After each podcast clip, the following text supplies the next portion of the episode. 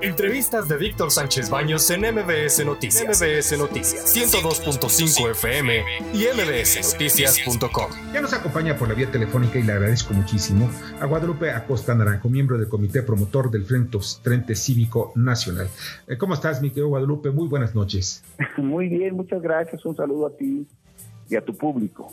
Oye, pues ya nos estás quitando la chamba de los reporteros, bueno, ya manejaste una exclusiva muy buena donde sacas fotografías, donde pues varios funcionarios del gobierno de Andrés Manuel López Obrador están viajando a Sonora y en un avión, un Gulfstream, que es eh, un avión de lujo, y sé que ese avión de la Guardia Nacional, porque ya me lo han platicado, no lo conozco, pero me han platicado que es un avión que lleva mucho lujo, es para pocos pasajeros y que pues voló con el secretario de Gobernación, con el, con el director de la Guardia Nacional, eh, con eh, Rodrigo Bucio, en fin, también estaba el presidente de Morena, el señor Mario Delgado.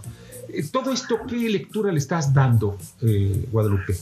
Bueno, pues mira, a mí me parece muy delicado y muy grave que, eh, primero fíjate nomás cómo es la hipocresía, porque ellos han sostenido todo un argumento de que viajan en vuelos comerciales, de que ya dejaron de utilizar vuelos o aviones propiedad del gobierno de la República, ¿no? Y que ahora ya todo el mundo viaja en vuelos comerciales. Pues no.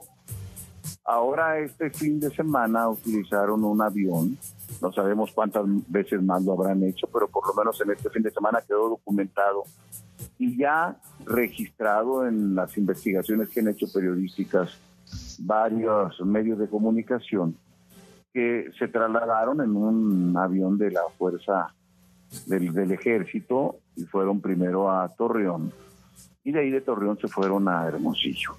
O sea, era un avión de revilas donde llevaban acarreados de un mitin a otro a miembros del gobierno, miembros de las Fuerzas Armadas y dirigentes político-partidarios de Morena.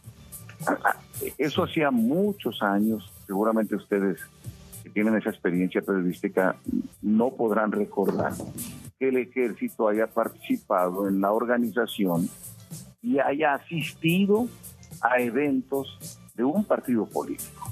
Eso hacía mucho que no sucedía. A mí me parece que es muy delicado, es un paso más en el empoderamiento de las Fuerzas Armadas que deberían de ser absolutamente institucionales como era su tradición, como lo habían sido durante muchos años, y no la partidización de las Fuerzas Armadas. Deja tú el secretario de Gobernación, que ya es delicadísimo que el secretario de Gobernación ande en esto. Y más delicado es que hoy el presidente de la República, también te lo podrás, tú lo puedes constatar, haya dicho hoy en la mañana que Adán Augusto no fue a ningún mitin, sino fue a eventos de trabajo, cuando el propio Adán Augusto reconoce en sus discursos que iba ahí a apoyar la consulta para que la, la revocación de mandato, para que la gente votara porque el presidente se quedara. O sea, el presidente nos dijo hoy en la mañana que eso no había sucedido. O sea, que vivimos millones de mexicanos con un alucinógeno que nos permitió ver lo que no había sucedido. Esto a mí ya me parece que es un paso que rompió algo. Algo se rompió. Que estén utilizando el ejército, que estén utilizando los principales funcionarios. Para el evento del próximo domingo me parece una violación flagrante de la Constitución pero deja eso, un quiebre de la vida que estamos, de la, de la vida política y democrática que estamos viviendo en el país. Fíjate que todo esto me, me, inquieta, pues ¿por qué? Porque mira, yo la verdad, como lo hemos mencionado, a mí me tiene sin cuidado si agarran el avión o no lo agarran, pero sabes algo, pero que sean congruentes. Oye, ¿lo utilizaron para qué? Para actividades, para llevar, para ahorrarse el boleto de avión, pues lo puedo entender, porque de alguna manera, pues los aviones están ahí, se están echando a perder si no los usan como el TP-01, el avión presidencial, donde tenemos miles de millones de pesos ahí botados, arrumbados, sin, sin utilizarlos para nada. Pero déjame, eh, voy a ver si tenemos ahorita el audio precisamente de lo que dijo el secretario de Gobernación, en donde se lanza contra el INE, y aquí es lo que estoy viendo, una estrategia. ¿Para qué? Para que esta consulta sirva de ariete para aniquilar el, el, al INE. Y pues parece ser que pues por ahí va el camino. Vamos a escuchar a Dan Augusto allá en Sonora.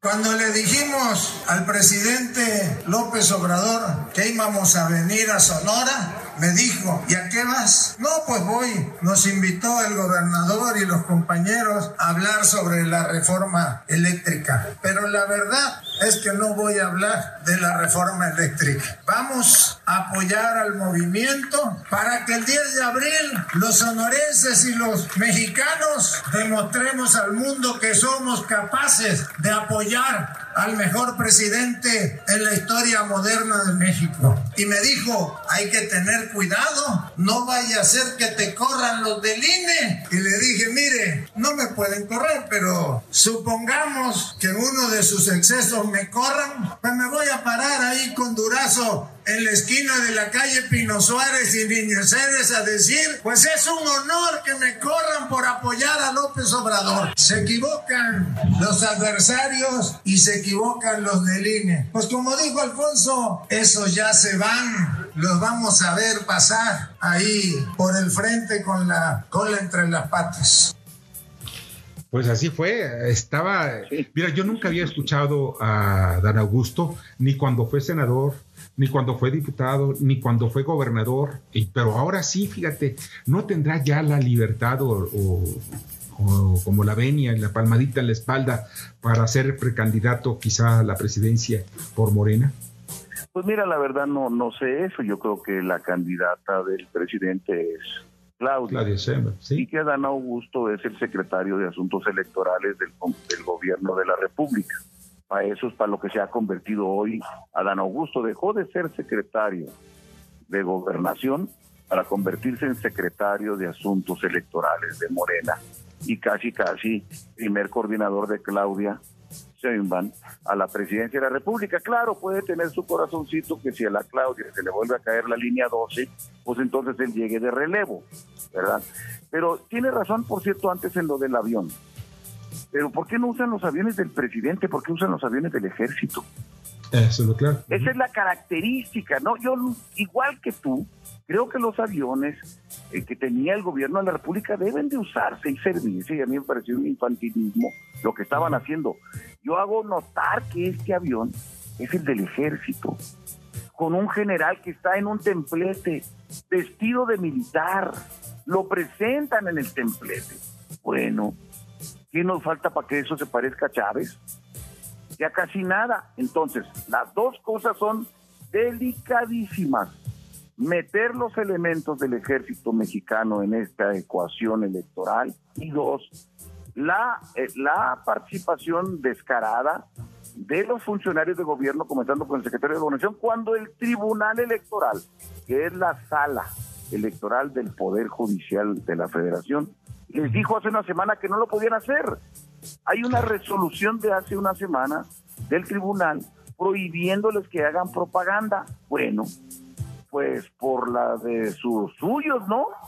Por la de los suyos lo están haciendo descaradamente en una provocación, violentando la ley. Y lo último, el ataque directo del secretario de gobernación. Mira, se había corrido la especie de que Adán Augusto era el dialogante era el que estaba atendiendo puentes, pues bonitos pinches puentes. Ahora resulta que es el primer instigador en contra del Instituto Nacional Electoral, que dice, y los voy a ver pasar con la cola entre las patas. Bueno, ¿de qué se trata?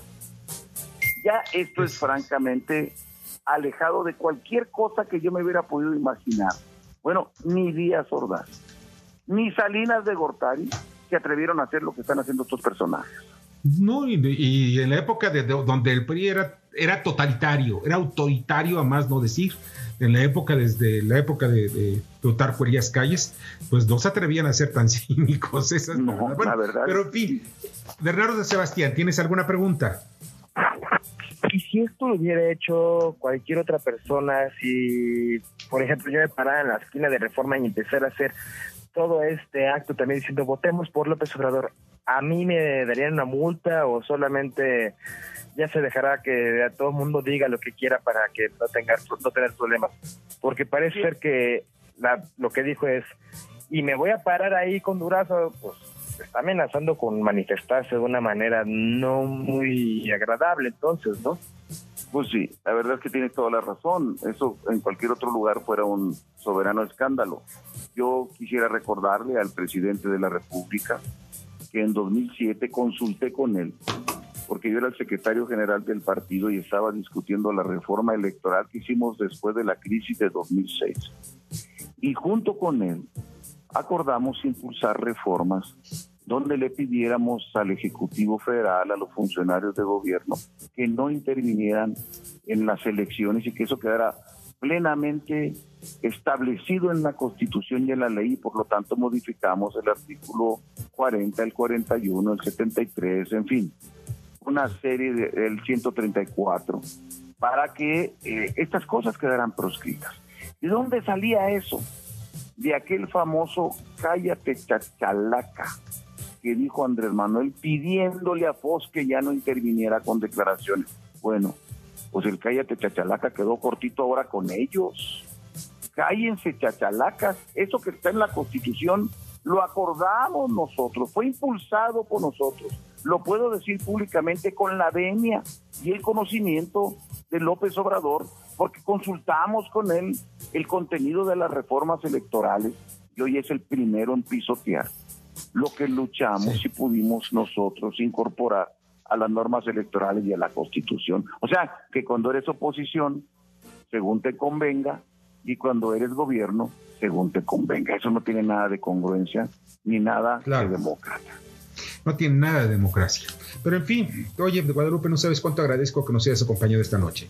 Hombre, a ustedes un gusto saludarlos a ti y a tu público. Qué mal eres. Un fuerte abrazo. Escucha a Víctor Sánchez Baños en MBS Noticias. MBS Noticias 102.5 FM y MBSNoticias.com. Lunes a viernes, 9 de la noche, tiempo del centro de México.